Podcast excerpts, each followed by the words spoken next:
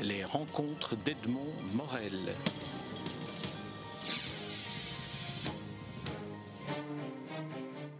Georges Lebouc, je suis très heureux de vous retrouver comme à chacune de vos nouvelles publications et Dieu sait que vous êtes prolifique.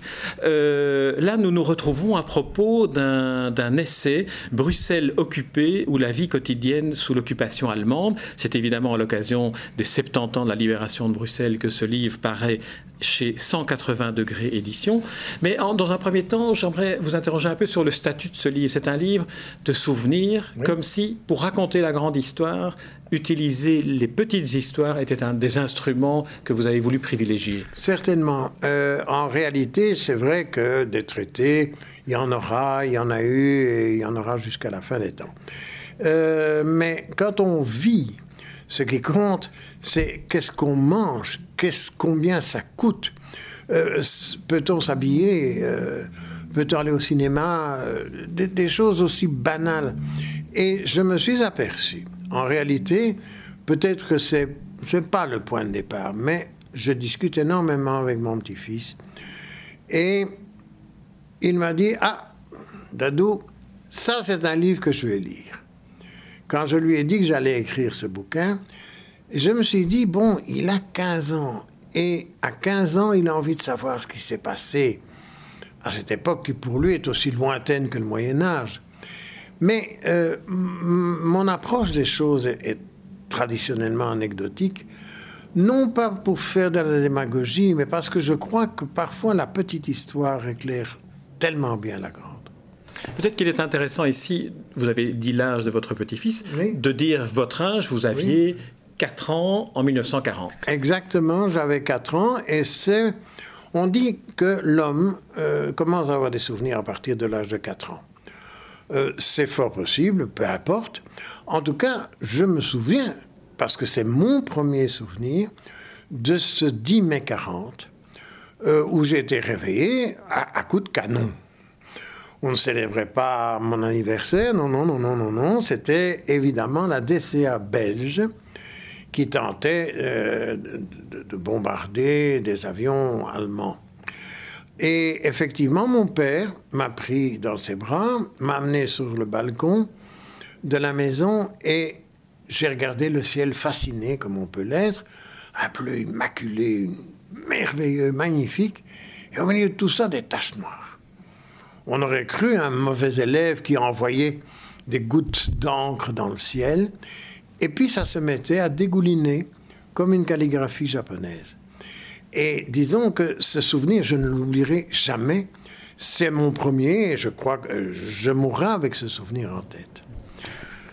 Et c'est d'ailleurs un des souvenirs que, que vous racontez au début du livre, parce que vous êtes un des témoins que vous avez interrogé ou que vous avez été visité, donc vous avez été visiter les mémoires sous les initiales de GL. On a professeur en retraite, c'est un des témoins. Quels sont, quels sont les autres? Il y a des sources orales ou des sources ah, écrites? Il y a de tout. Euh, d'abord, euh, disons, je dois une reconnaissance éperdue à Anne Sommerhausen. Anne Sommerhausen qui hélas, est totalement inconnu au bataillon, et Dieu sait si c'est dommage, qui a écrit ses souvenirs sous forme de souvenirs d'une femme occupée, où on voit tout de suite le jeu de mots. Elle était la femme d'un homme politique belge, et comme elle connaissait parfaitement l'allemand, elle était en contact avec les Allemands. Son mari, lui, était prisonnier, et elle vivait ici. Et elle a raconté au jour le jour précisément la petite histoire euh, bon, qui sait encore que les Bruxellois avaient droit à une demi-heure de gaz le midi et une demi-heure le soir. Autrement dit, ils n'arrivaient même pas à cuire à neuf. C'est inimaginable quand on voit dans quelle société nous vivons aujourd'hui. Et quand on pense qu'on a pu vivre comme ça. Je cite un chiffre, il y en a plein dans le bouquin. Euh, l'être normal, au point de vue rationnement, recevait 243 grammes de viande par mois. Moi, je connais des gens qui bouffent un steak tous les jours de 243 grammes. On voit à peu près le contraste. Et disons que ça, ça a été un de mes principaux témoins, Hans Sommerhausen. Mais, mais, mais, je voulais aussi des témoignages inédits. Et je voulais qu'ils couvrent un maximum un éventail ouvert. Ce qui fait que j'ai une dame qui est une tailleuse. Et puis alors, à l'autre bout, j'ai Éric Wilmans, qui est le fils des brasseries Wilmans. Et disons que c'était fascinant de voir que ces gens avaient tous vécu une occupation totalement différente. Il y en avait même qui n'avaient pas connu d'occupation du tout. Ils habitaient Villevorde, ce n'est pas des kilomètres. Et pourtant, c'était dans une euh, minoterie. Ils se faisaient un pain magnifique.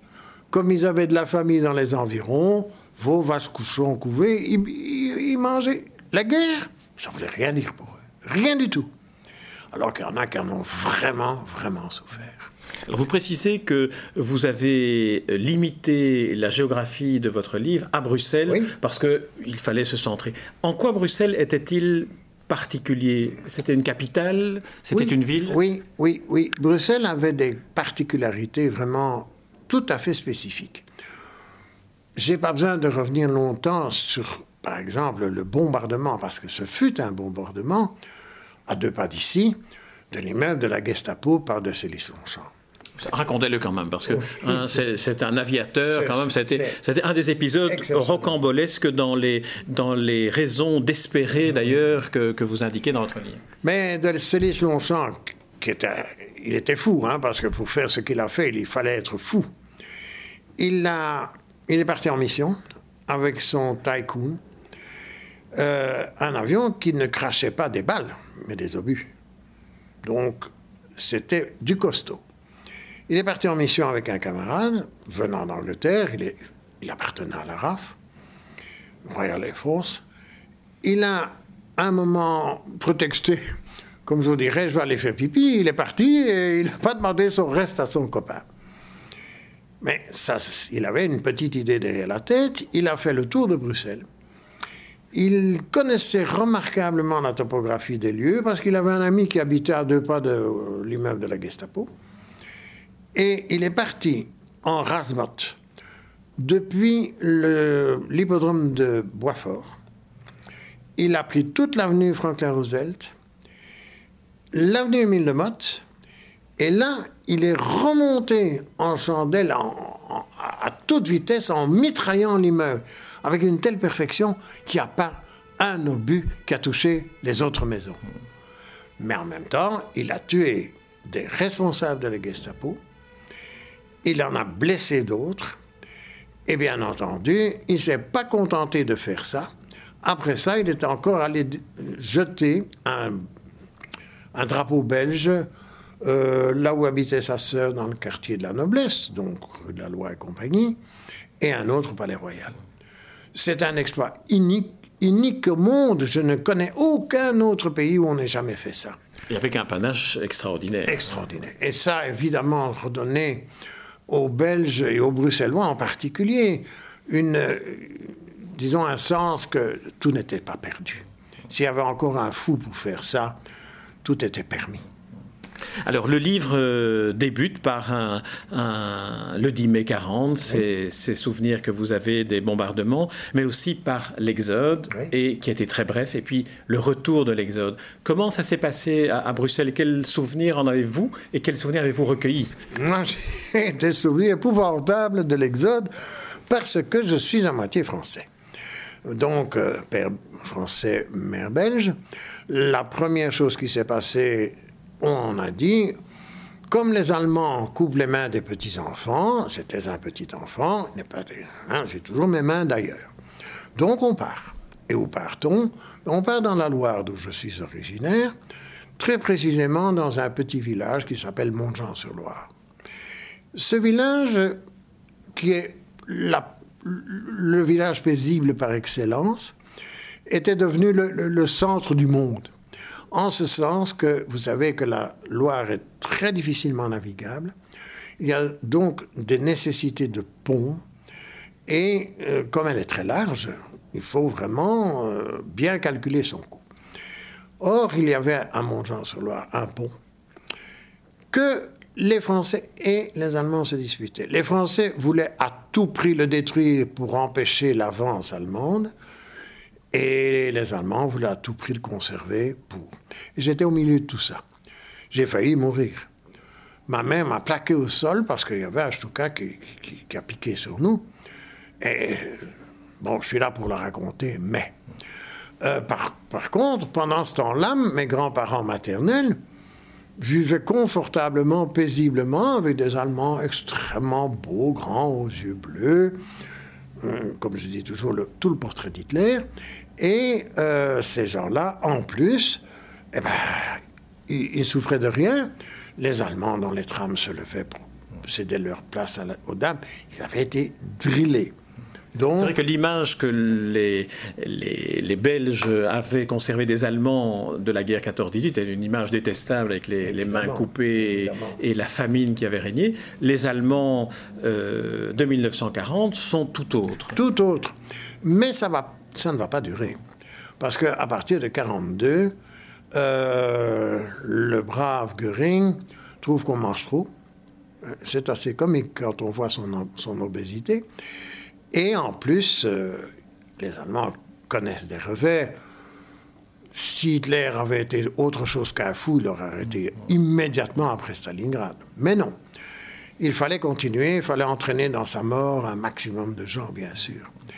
Et dès lors, à partir de ce moment-là, rationnement beaucoup, beaucoup plus dur, euh, sans compter l'émergence d'une armée secrète en Belgique, avec arrestation, torture et tout ce qu'on peut imaginer, déportation de juifs, bref, la totale. Mais disons que les deux premières années furent pas radieuses, hein, bien entendu, mais correctes. On pourrait dire correctes. C'est le meilleur adjectif à ma connaissance. Alors, dans votre livre, euh, il y a certains chapitres pour lesquels j'aimerais que vous nous isoliez un, élément. Le chapitre Raison d'espérer, on a parlé de l'exploit de, de Célis. Euh, pour les raisons de désespérer, par contre, il y a. Euh, j'aimerais qu'on parle de la fermeture de l'ULB, qui n'est peut-être pas le plus tragique ni la plus grande raison de désespérer, mais qui est très, très bruxelloise et qui donne bien le, le climat qui régnait à l'époque. Exactement. Il y a là, dans cette fermeture de l'ULB, il y a de quoi être triste et en même temps, il y a de quoi sourire. Parce que je ne dis pas que c'est la cause, mais il y a eu, avant cela, de la part des étudiants bruxellois, un gag, un véritable gag, c'est-à-dire qu'ils se sont précipités sur le bois de la Cambre en formant une armée de fantaisie parce que leur but, c'était d'attaquer le chalet Robinson. Il est évident que ce qu'il voulait faire avec cette zouance typiquement bruxelloise, c'était bien entendu de montrer l'impossibilité pour Hitler d'envahir l'Angleterre. Et donc, cette blague euh, a été très peu appréciée. Mais en plus, faut-il le dire, le LB, depuis toujours, depuis la rue des Sols, depuis sa naissance, ben, c'était la lutte contre la calotte. Donc, c'était le repère de la franc-maçonnerie. Donc, pour les Allemands, non seulement il y avait des francs-maçons, il y avait des professeurs juifs, il y avait des gens qui avaient leur liberté de parole, c'était trop. Donc, on nous a envoyé ici des soi-disant Herr Doctor de Dieu sait où on était allé les chercher, et ces Herr Doctor devaient tout superviser.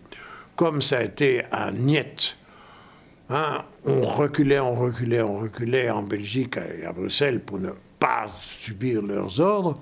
Mais finalement, la décision est tombée, c'était la fermeture de l'ULB. Avec, il faut le dire, un accueil par beaucoup de louvanistes. Ce qui veut dire qu'il y avait en réalité ces querelles. Hein, Calotin et Masson, c'est du folklore. Alors, euh, on a évoqué les raisons d'espérer, les raisons de désespérer, deux des chapitres de votre livre. Peut-être que celui où se retrouve le plus l'intention de départ, qui était de raconter le quotidien, se trouve dans le chapitre intitulé Dérivatif. Alors, Qu'écoutait-on à la radio, par exemple, à Bruxelles? Qu'allait-on voir au cinéma? Et que lisait-on dans la presse? Là encore, si je puis me permettre, un souvenir d'enfance. Euh, les aventures du baron de Munchausen ça a été un énorme succès de l'UFA, qui était donc la grande compagnie allemande qui faisait de très bons films à côté de choses innommable, évidemment.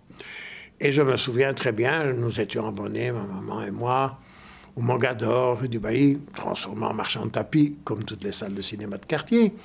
Et j'ai vu là, avec éblouissement, ce fameux baron de Munchausen qui traversait l'espace sur un boulet de canon, ces séquences fabuleuses à Venise. C'était merveilleux, c'était quelque chose, on était ailleurs, totalement. Et disons que en plus, il y avait Marie Carreux qui était à l'époque une Hongroise, mais très, très germanique.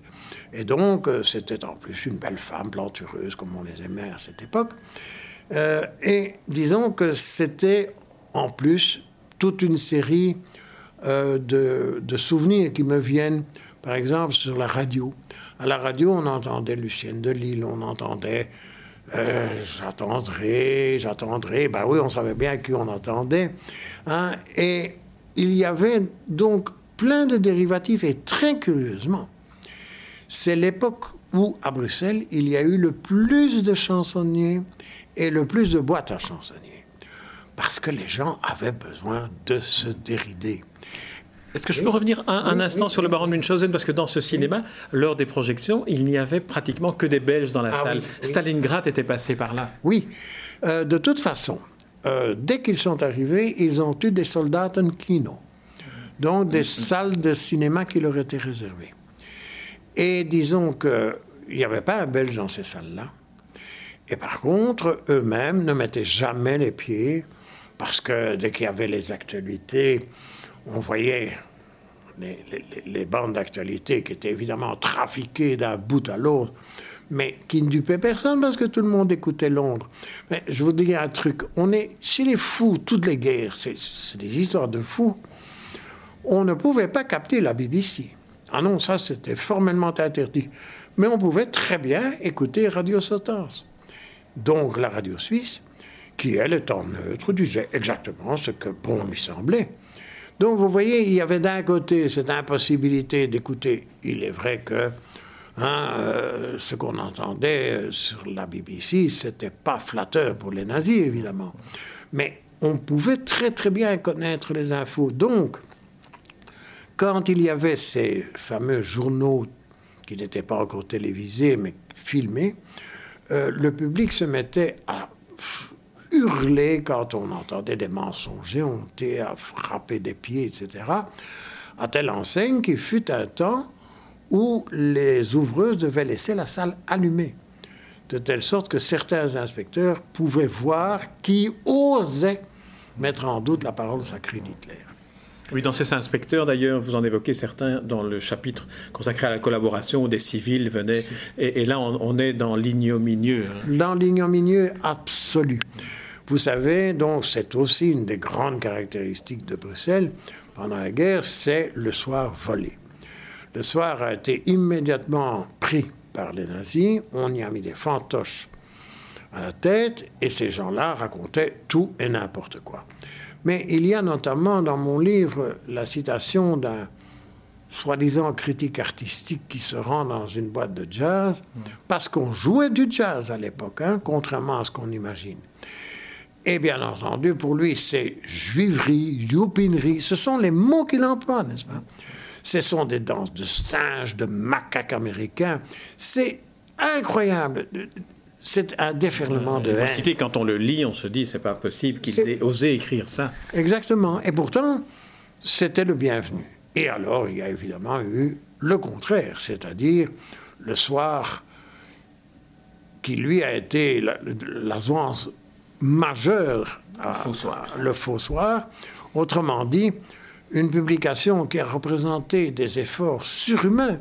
Il fallait trouver le papier, il fallait trouver l'angle, il fallait trouver les flancs, il fallait trouver tout. Et il fallait surtout sortir dix minutes avant la parution du vrai soir. Ce qui fait que tout ça a été une infrastructure admirable, hélas. Les Allemands qui avaient dit si on les arrête, on les fusillera, mais avec des balles en or. Ce qui est un très très beau compliment. Hélas, ils, ils ont été arrêtés. Ils n'ont pas été fusillés, ils ont été envoyés en camp de concentration et plusieurs n'en sont jamais revenus. Mais ça a été une bouffée d'oxygène qui venait six mois à peu près après de Célis Longchamp. Alors peut-être pourrait-on terminer cet entretien en conseillant et en recommandant à ceux qui nous écoutent de lire le livre, parce qu'il y, a beaucoup d'autres, d'autres détails, beaucoup d'autres anecdotes, beaucoup d'autres souvenirs, mais peut-être sur l'incendie du palais de justice, qui était un événement assez spectaculaire d'un côté euh, très impressionnant, et puis de l'autre très festif aussi d'une certaine manière. Exactement. Euh, disons que d'abord, je vous dirais que chaque fois que je, je parle du palais de justice, je pense à ma pauvre grand-mère qui disait, elle, notre pauvre palais de justice. Elle en pleurait, la pauvre. c'est son droit. Hein. Euh, il n'y avait pas de quoi en faire un tel événement, mais enfin, c'est vrai que c'était le paysage de Bruxelles. Alors, que s'est-il passé? On n'en sait trop rien. Ce qu'on sait avec certitude, c'est que les Allemands avaient mis, entreposé sous la coupole, plein de documents qu'ils n'avaient pas envie de voir diffusés au grand jour. Donc, est-ce qu'on y a mis le feu?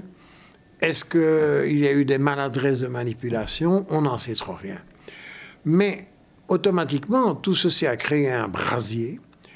Et chose que les gens ignorent, c'est que toute la coupole repose sur du bois. Nous, qu'est-ce qu'on envoie? Le cuivre, on envoie ce qui émerge. Mais à l'intérieur, c'est une véritable chambre de combustion. Donc ça a brûlé à des vitesses folles. Alors pendant deux jours, les pompiers ont, fait ce qu'ils ont pu. Parce qu'en plus, ce mammouth est, inaccessible, évidemment. Mais alors, il y a autre chose qui s'est passé. C'est que très rapidement, on a appris que les Allemands y avaient entreposé leurs larcins et surtout les bonnes bouteilles. Alors, on est à deux pas des Marolles. Donc, les Maroliens se sont précipités et effectivement, ils ont vidé les caves euh, et ils ont trouvé effectivement de bonnes bouteilles. Mais les Allemands avaient, planqué des, réserves partout, partout, partout. Hein? Hans Sommerhausen, qui habitait rue Villain 14, dit qu'à un moment, ils, ont vu creuser. Creuser, euh, ils croyaient que c'était des abris. Pas du tout.